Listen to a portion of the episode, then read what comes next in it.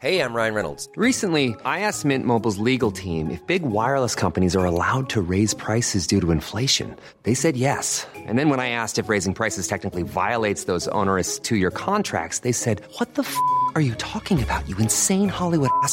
So to recap, we're cutting the price of Mint Unlimited from $30 a month to just $15 a month. Give it a try at mintmobile.com slash switch. $45 upfront for three months plus taxes and fees. Promo for new customers for limited time. Unlimited more than 40 gigabytes per month. Slows. Full terms at mintmobile.com. Chers auditeurs, Dear listeners, bonjour. welcome in Comme d'Archi Podcast Season 4 Saison 4, dans le monde fascinant des architectes. and in the architectural projects. Je suis Anne-Charlotte Deponte, passionnée d'architecture et docteur des universités en histoire de l'archi. I am one of the spokespersons of Anne Charlotte, who is a PhD in architecture history. Merci Thank you d'être avec moi aujourd'hui. to be with us today. Et And maintenant, now, lundi en français, place au talent. and Wednesday, let's talk projects. In English, of course. Bienvenue dans Comme d'Archi. Hello everyone. Hello Céline Bouvier. Hello. Thank you for being with us today. You are architect. In two or three sentences, could you introduce us to your architectural practice? Uh, yes, with pleasure. Uh, I'm an associate with uh, LBBA Architects, uh, which is a French firm created in 1986. We are about uh, 30 to 40 architects. And uh, I started with LBBA 30 years ago after a five, six year experience in um, Atlanta, Georgia, in the US.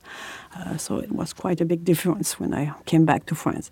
Um, so our office is uh, quite atypical, I would say, because uh, we work on very a lot of very different programs, usually large programs with uh, private owners, and uh, I would say our main work is uh, office buildings. Either uh, new office building or restoration, and I would say most of our work is with restoration, which is very much in the in the air of uh, our time because uh, now we should uh, not think about building but think about uh, reconstructing and repairing Yes. transforming and uh, and so that's something we have been doing in the past 20 years so for us uh, the question is quite interesting And now, can you tell us about your project? Uh, yes, I will take as, as example uh, a, a quite interesting building we did for L'Oréal, which is a very uh, glamorous French firm, uh, uh, well known in the in the world. And uh, L'Oréal has a his uh, headquarters uh, campus in uh, Clichy, which is just outside Paris, the very close suburb of Paris. And it's a really their historical headquarters because it was built in 1976, I believe. It was a factory. It used to be a factory, and they have transformed it little by little around a, just a very large, beautiful garden. And uh, when we started the project, they just bought uh, this uh, old uh, Banque de France building, which was an historical building of Clichy, not so historical because it's from the 19th century, and they wanted to uh, to add a new building uh, to their headquarters. And their idea was to uh, create something that was different uh, in terms of uh, workspace, because uh, a huge headquarters like L'Oréal, you can imagine, is very formal and large offices, very cozy, and the young generation they don't want to work in the, these types of buildings. So the the, the, the, the guy in charge at L'Oréal uh, uh, was actually quite in advance for his time, and he, he wanted to do something that looked more like a loft. And actually, the project name is the loft.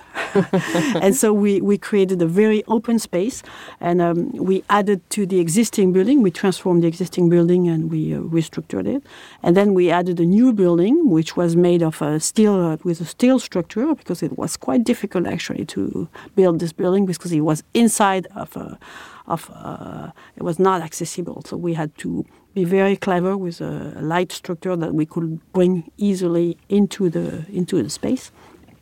And we did create those spaces that were totally uh, open, open onto the very beautiful garden uh, with a lot of light, very flexible, and also from instead of having this very large open space uh, where you hear everyone uh, talk to his wife or, or his client very loud, uh, uh to, to create more intimate spaces where uh, work will be different. And and Frédéric Siontu, who is the real estate director of L'Oréal, had really anticipated the way the, the workspaces should change. Okay. The schedule? The schedule uh, when we did this, yes, uh, yes, we we started working in uh, 2016, and uh, we finished the building. Actually, it was quite a, a quick building because uh, it took only three years to uh, to design and to build it. So that was quite quick. Okay. Do you want to tell us about another project? Um, yes, I will take uh, maybe a, a, project we did uh, along the Seine River in Vitry, uh, which is also uh, uh, representative of the work of the office because uh, it's actually a little piece of of the city that we created. the site was very industrial, very not very attractive, except for the magnificent view onto the Seine into Paris, and and and the question was what do we do with a very polluted site, a flood, flood, uh, uh, high flood risk, and uh, and we did create a, a, piece of the city, and we had to work with the, the city planners of Vitry, and we created a, a really interesting uh, um, project, uh, mixed use with a, a lot of uh, housing. Uh, we did not build this in uh, in a short time. It took us 20 years to build it. Uh, office spaces also, and, and also retail and services spaces. And I would say the most interesting part is not what we built, but the void that we used to uh, to create our project. The, the streets and the, the squares and uh, and the space along the Seine River. And, and, I think the quality of the project really is in the quality of the urban space. Okay. And today, are you still uh, working on it? Yes, we're still working on this project because there there was an ancient uh, an ancient industrial uh, building from the end of the 19th century, a very uh, uh, brutal uh, volume of uh, just stone and a and simple roof, and and we are looking to transform this this building into a beer factory, which is quite an interesting program, and it's certainly going to bring a lot of life to the area.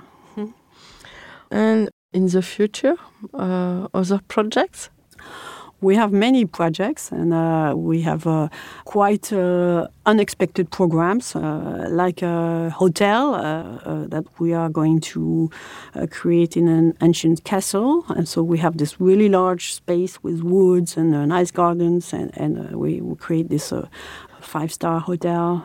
yes, I never. Yes. so we have all kind of uh, interesting uh, uh, programs, uh, uh, not only uh, office building, not only housing, also very unexpected programs. Okay.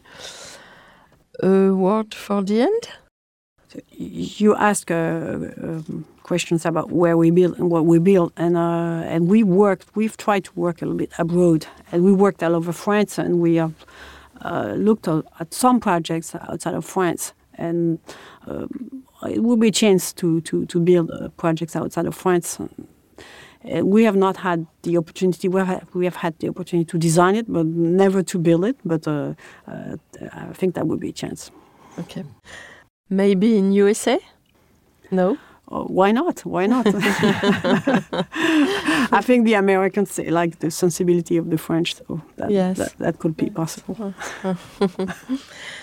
so, thank you very much. Thank you. And uh, bye bye, everyone. See you next Wednesday for our new Comme d'Archi in English. Take care of yourself. Bye bye. Bye bye.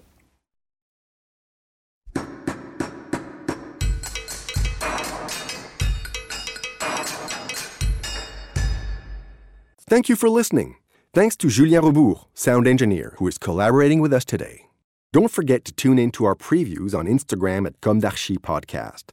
If you enjoy this podcast, don't hesitate to promote it by giving it five stars and a little comment on Apple Podcast or on your favorite podcast platform. And above all, subscribe to listen to all of our episodes for free. See you soon, and until then, take care of yourself. Imagine the softest sheets you've ever felt. Now imagine them getting even softer over time. That's what you'll feel with Boll and Branch's organic cotton sheets. In a recent customer survey, 96% replied that Boll and Branch sheets get softer with every wash. Start getting your best night's sleep in these sheets that get softer and softer for years to come. Try their sheets with a 30-night guarantee. Plus, get 15% off your first order at bollandbranch.com. Code BUTTERY. Exclusions apply. See site for details.